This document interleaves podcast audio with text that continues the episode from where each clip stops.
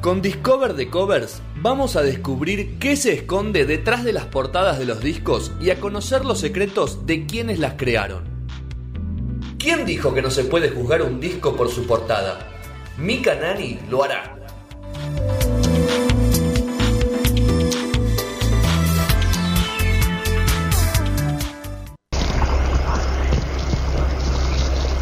¿Qué? ¿Trajiste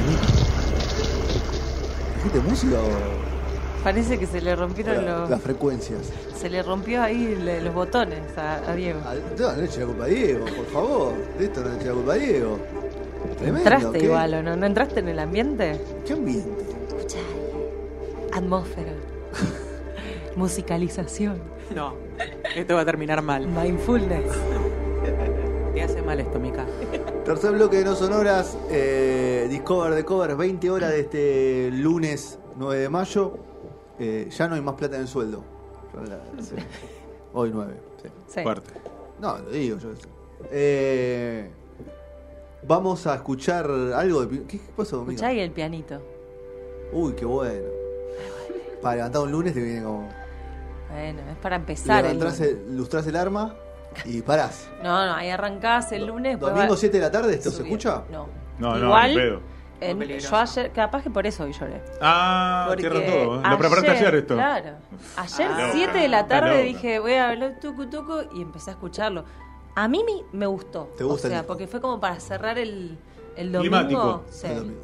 A mí me gusta, pero yo tengo Tenés como... con auriculares, eso Sí, seguro. tengo mi, mi distancia con Pink Floyd. Tenés tu distancia.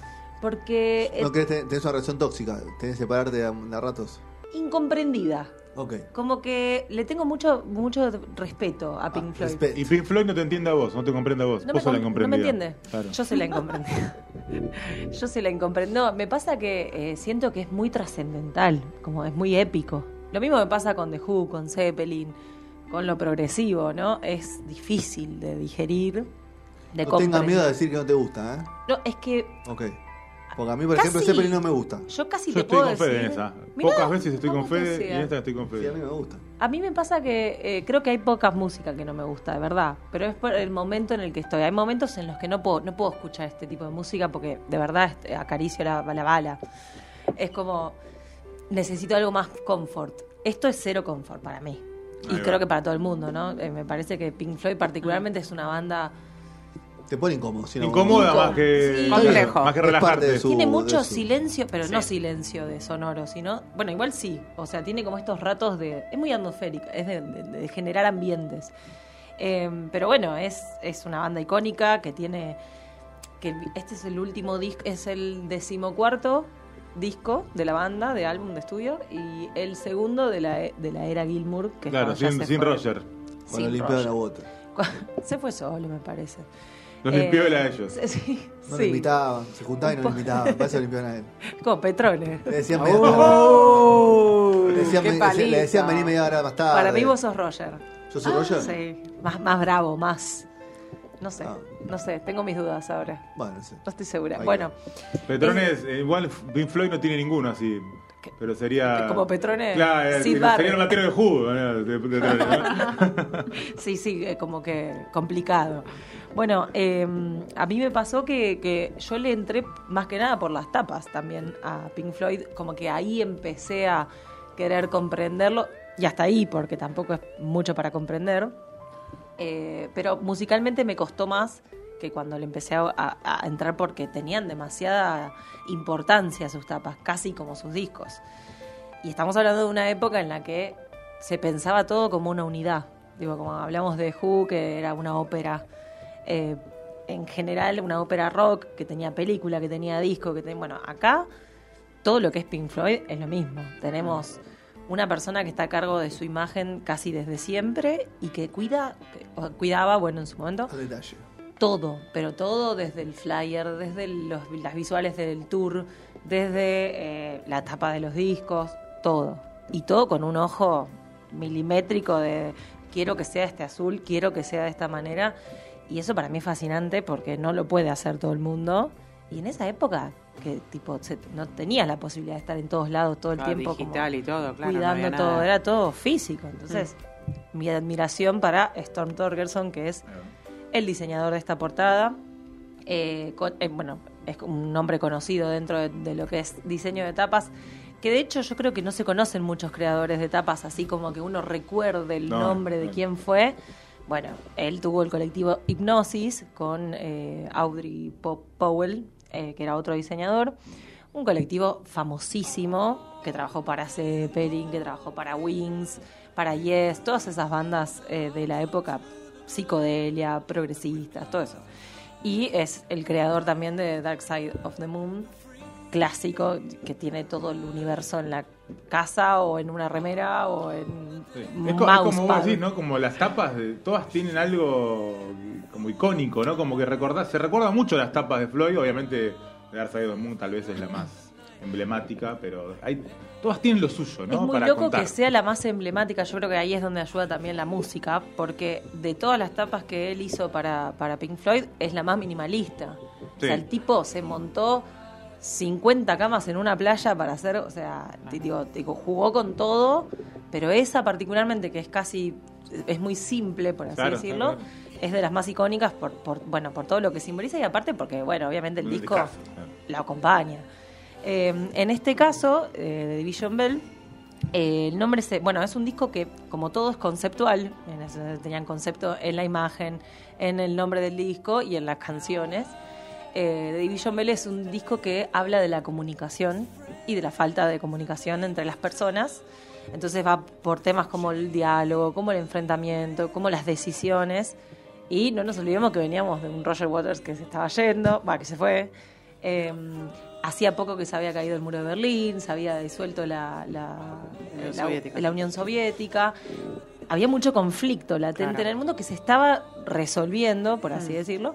Y bueno, justamente eh, el hilo conductor de todo, de todo del concepto de esta, de este disco era que se podían resolver problemas a través de la comunicación. Como que muchas cosas se podían resolver hablando. The Division Bell, el nombre, viene de la campana que suena en el, en el Parlamento del Reino Unido cuando se va a tomar una decisión. Se, se le llama así a la, a la campana cuando van a votar por sí o por no. Entonces fue como, bueno, ese título muy fuerte para, para ponerle algo a- a- al disco. Es más, la persona que, ahora no me acuerdo el nombre, qui- de quién fue que le sugirió ese nombre, pero cobró eh, eh, La idea. derechos, eh, plata por la idea y la donó, no me acuerdo a qué cosa, pero era como un amigo que le dijo ponele así y le pagaron por eso y él donó esa plata. como, bueno. Eh, entonces, esta idea del diálogo es también la que le da el pie a la imagen. Que vos decís, bueno, vos ves dos pedazos de cabeza gigantes enfrentadas charlando, es la idea de la conversación. Ahora, lo podés hacer dibujado y te, o sea, la idea la dabas igual, pero no, el tipo clavó dos estructuras, esculturas de metal del tamaño de dos eh, bondis de los de Londres. Yo creo que tenían, no sé, tres metros, tipo, enormes. eh, que vos si las ves, o sea, y bueno, la fotografía de frente, y si vos las ves, puedes ver dos personas dialogando, o si pones el foco, se ve una cara. Y mucha gente quería, quería ver a, a Roger Waters ahí. Pero el diseñador eh, dijo que eh, intencionalmente es la cara de Sid Barrett, que es el, el- Ah, fue uno de los fundadores de la banda, que fue también el- el- la pieza que, que disparó casi, bueno, Wish You Were Here y un montón de cosas, Claro, porque Los inspiró a esas canciones eh, y era fue la primera parte. de- eh, Floyd tiene como las tres partes. El líder eh, primero, eras. Sid Barrett, más psicodélico. sí, eh, más quilombero, más, más, quilombero, más descontrol. Sí. El líder eh, que después fue Roger Waters, eh, más todo mucho más armadito, como decía, Sí, Más todo con detalles, ¿no? Más cerebral. Y bueno, el último, tal vez el, el- el que era más siempre más- la parte más eh, volada, volada en algún sentido, creativa, Atmosférica, atmosférica, como que era eh, instrumental, David. Gilmour, que se nota en este disco, ¿no? Totalmente. Pero también es uno de los discos que vuelve un poco al Pink Floyd eh, del, del principio, o al más conocido, porque también había sido muy bastardeado después, con, con Wa- Water se fue y les tiró ahí como esto es una mierda, como... Entonces acá como que cuentan en, en- en la parte de la composición que Gilmour se había juntado con... eh, bueno, ahora se me fue el nombre, pero eh, Nick creo que era el, el, Claro, lo que, lo que más, tecladista. com- lo que más compusieron el fueron. los sintetizadores. Exactamente, lo que más compusieron fueron ellos dos. Ahí está, Eh, sí. eh, Richard Wright. y- Richard Wright, ahí está. y. Me quedé con el baterista. Bueno, eh, ellos habían como ahí enlazado y habían como logrado volver como a ese Pink Floyd más espiritual, ponele, si se quiere, o mental del principio. Eh, bueno, y Torgerson, que es el diseñador, era amigo de ellos desde, la juventud, tipo, habían ido al colegio juntos ahí en Cambridge. Entonces, es muy. Me estuve viendo ahí como varios videos de, de cómo arranca. Y claro, él arranca trabajando para Pink Floyd, cuando Pink Floyd no era conocido. De hecho, vos ves la primera etapa y era una flasheada, tipo, que le pintó. Como que empezaron a, a trabajar eh, casi fusionados y con la misma importancia, casi te diría. O sea, está bien, la banda era la banda, pero ellos ya sabían que tenían a, a Torgerson como director de arte, que era quien velaba por porque en la imagen de la banda se vea lo mismo que sonaba o algo a la altura. Como que crecieron y se profesionalizaron mutuamente, ¿no? Al Sí. mismo tiempo, los dos. Exacto, y Torgerson ahí también empezó a agarrar, eh, eh, ellos cuentan con eh, Powell, que era el socio de con Hipnosis, que le empezaron a decir, ellos hicieron la primera etapa como para los amigos, así para la banda de los amigos, y justo la pegaron con unas discográficas y, che, ¿te animás a hacer tapas de disco? Bueno, dale, y ahí empezaron a agarrar y agarraron a Genesis, Más todos los grupos, a- eh, Black Sabbath, o sea, tienen como un montón de, de cosas bastante importantes. Pero los tipos agarraron laburo como cuando estás acá, te tiran, che, agarras un frilo. Tipo, sí, y se pusieron a laburar. Y vi un par de videos de Torgerson que me, me flashearon porque era un- falleció en el 2013 de canto, le tuvo un infarto, quedó paralizado, pobre señor. Ah, mal. Eh, pero vos lo veías hablar y contar todos sus procesos creativos. Y era un viejito. O bueno, ni siquiera tan viejito cuando murió, porque creo que tenía 70. Pero era un chabón que vos lo ves y decís, este, chabón, este es plomero, no sé, tipo. Claro, sí, sí, no rock and roll. pero no me lo imagino diseñando. Ah, y mirá. el tipo tenía como sus, sus caprichos muy grandes, como quiero hacer, por ejemplo, la, la de las camas, que ahora no me sale el nombre del coso, pero eh, se le había ocurrido a Gilmour una idea y le dijo, quiero poner una cama ahí como tal. Chabón, 50 camas, ¿me entendés? No, vamos con todo. En una época en la que el Photoshop no existía, o sea, el, el chabón clavaba unas producciones en el medio de la nada con un montón de cosas. tipo, Si quiera esta- creer mucho en el proyecto, fuera de La Plata. Sí, y en su idea. Claro. Por sobre todas las cosas. Porque muchas veces le pasa, y, y lo cuenta también la banda, que ellos como que iban y le decían, bueno, nuestra idea es esto, el concepto es esto. Y Torgerson les decía, dale, buenísimo, me copa el brief, iba a su casa y hacía lo que se le cantaba. Para eso, para, para eso lo tenía. Pero confiaban en él. Ah, Entonces bien. sabían que si bien él avanzaba con lo que quería, lo que quería estaba a la altura de la banda. Entonces eso, eso desarrolló una relación muy buena eh, y bueno, obviamente fue ganando territorio y pasó de diseñar las portadas a diseñar eh, las giras. Hay un video de la que cuentan toda la gira de este disco, varios técnicos en general. Era una gira, bueno, Pink Floyd tenía un montón de, de cosas en sus espectáculos. En esta particularmente, él había armado como una secuencia de, de escenas distintas para cada canción, que las habían filmado por... O sea, la pantalla era redonda. Era tipo la primer pantalla redonda. ¿Cuándo viste una pantalla claro. redonda en un... Bueno, tenían una, toda una estructura que la tuvieron que crear y para hacer esa- esas imágenes lo que hicieron fue filmar las escenas enmascaradas, o sea, enmascararon la- el lente de El la lente cámara con el- con un círculo para ver lo que se iba a proyectar después. O sea, todo muy analógico. Y lo que tenían era que em, cada escena estaba medio pensada como para cada canción y cada, cada puente musical y un montón de cosas. Entonces tenían como varios guiños que estaban buenos porque, por ejemplo, vos tenías escenas en cámara lenta, los fundidos entre una escena y la otra eran fundidos justamente, no eran por corte. Em, entonces Gilmour tocaba, iba mirando la, la pantalla y si veía que, o sea, sabía, sabía Ahí iba empatando, digamos. preparado, claro, para que él sepa que, por ejemplo, no sé, entra un pájaro volando y ahí tiene que hacer wow, lo Claro. que sea. Todo muy Floyd eso, muy- cualquier disco de todas las épocas, es tan enfermo de la cabeza. Fascinantemente teatral, tipo, no sé, es, es todo un espectáculo, velando por todo. Y bueno, y hacía eso. Entonces él iba relojeando, Tuk pasaba, sabía que en tal, pajarito. claro, en tal momento tenía que, sí, y se veía que estaba pasando el pajarito y no había llegado a esa parte, le aceleraba. Y era buenísimo, o sea, obviamente ensayadísimo y un montón de cosas, pero un nivel de cuidado por, por la imagen que hoy en día yo, y acá tal vez me van a echar, pero eh, los traperos siento que son, o sea, toda la, la nueva industria está empezando a cuidar su imagen Un de una manera más. parecida. O sea, están trabajando en un, en un sistema, portada, show, videos, tipo, todo está como empezando a coserse, que yo creo que en los 90 se perdió un poco. Era como, pero también fue la época en la que menos se veía un vinilo. Lo que pasa es que ahora también están las herramientas para poder hacerlo. En ese momento era todo. O sea, Sí, sí, poderlo hacer era el concepto, Costoso. pero además muy costoso. Quizás ahora se tienen las herramientas se le va a dar más uso. Totalmente. Bueno, imagínate que para hacer esta, esta portada trabajaron, no, no, o sea, no fue solo la idea de Torgerson, sino que o sea, contrató una persona que diseñó las caretas y una persona que las construyó. Bueno, una persona con sus equipos, ¿no? Por supuesto. Entonces, eh, bueno, para, para encontrar la locación estuvo una semana, todos los días, andando por los campos de Cambridge. Eh, Cambridge. Cambridge. Me gusta Cambridge. decir Cambridge. Me gusta Cambridge. Es el único en inglés que me sale bien. Ahora, solidaridad latinoamericana, difícil, pero Cambridge. Eh, entonces estuvo dando vueltas por ahí, sacando fotos por todos los campos, hasta que definió que iba a ser en ese lugar, que era donde ellos pasaban la- los ratos de jóvenes, donde ranchaban básicamente. Entonces ahí montó las dos caras gigantes, todas de metal, con los ojos que, eh, si los ven, son muy parecidos al logotipo de las Fuerzas Armadas de, de Inglaterra. Tienen unos guiños que son tan sutiles que decís. Que aparte, gracias a los fans también que se, se la pasan analizando todo. Sí. sí.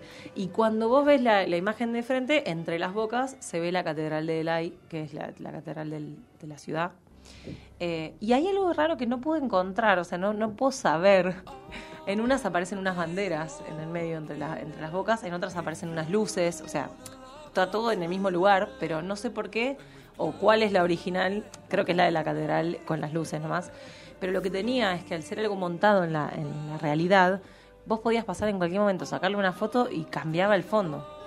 Y mismo los, los círculos de los ojos, como estaban eh, calados, también en el medio dejaban pasar luz, eh, la luz del sol, depende de dónde estaba el sol. Se conseguían tomas alucinantes, pases como, o sea, en el momento Claro. que sea. Hicieron esta y después ahora las, las caras esas gigantes están en el museo, en el Hall of Fame, en el Rock and Roll Hall of Fame de Ohio. Ponete esas cosas ahí, o sea, tipo, son, son muy grandes, o sea, yo no sé cómo... Bueno, igual para mí las tendrían que haber dejado montadas. A Sí, en el lugar raro, original, ¿no? ¿Por qué? Y encima en Ohio, loco. Ah. Encima en Ohio, ni siquiera en No, Inglaterra, claro. tipo, es como, bueno, no sé, rarísimo. Por ahí que ver quién el artista que lo hizo, cómo quedó eso. Cómo obra. Seguramente Ohio puso ahí una Sí. tarasca y se la llevó. Puede ser, no sé. Eh, bueno, y volviendo un poco a la- lo que es la paleta cromática, eh, eh, el azul es como protagonista. Y hubo una, una tirada fallida que, intentaron hacer, que fue como que en esta de, de, de la- de cebarse con la imagen y con, con que también hacer con cosas eh, coleccionables, ¿viste? Porque les gustaba también, como sabían con los fans que araban. tipo, sabían que eran gente fanática, que, bueno, todo. Entonces, en un momento se les ocurrió hacer eh, el vinilo, o sea, en la, en la edición que salía en Estados Unidos, 10.000 vinilos azules. Que, o sea, el, vinilo sea azul, eh, translúcido. Y lo charlaba Torgerson por teléfono con el, el de Estados Unidos y el tipo le dice, bueno, eh, mirá, es medio raro, pero lo hacemos, no sé qué. ¿Con qué azul lo querés? No, Eh, le mandaban fotos, no, que sí, que no. Bueno, Torgerson tuvo que ir a Estados Unidos. Le mostraron más de 30 tipos de azules y el tipo quería que crearan el azul Pink Floyd, o sea, casi como un pantone. Y adivina si lo crearon o no lo sí, crearon. obviamente. crearon el azul Pink Y lo que debe salir ese vinilo, ¿no? Pará. Cuando lo estaban, o sea, lo crearon, hicieron toda la movida y el, el técnico de que, estaba más o menos armando eso en Estados Unidos dijo, che, miren que si hacemos eh, teñido el vinilo, pierde calidad de sonido. Yo avisé. Yo avisé, mejor hacerlo negro común. eh, el azul va a sonar mal. Y Pink Floyd era una banda que cuidaba mucho la calidad Claro. del sonido. Sí, sí, dijeron, bueno, es una tirada de colección, no importa. Que la compra la no va a comprar para escuchar. O sea, lo va a comprar más de manija, de lo que sea. No importa tanto. Bueno, listo. Empezaron a hacer una preventa.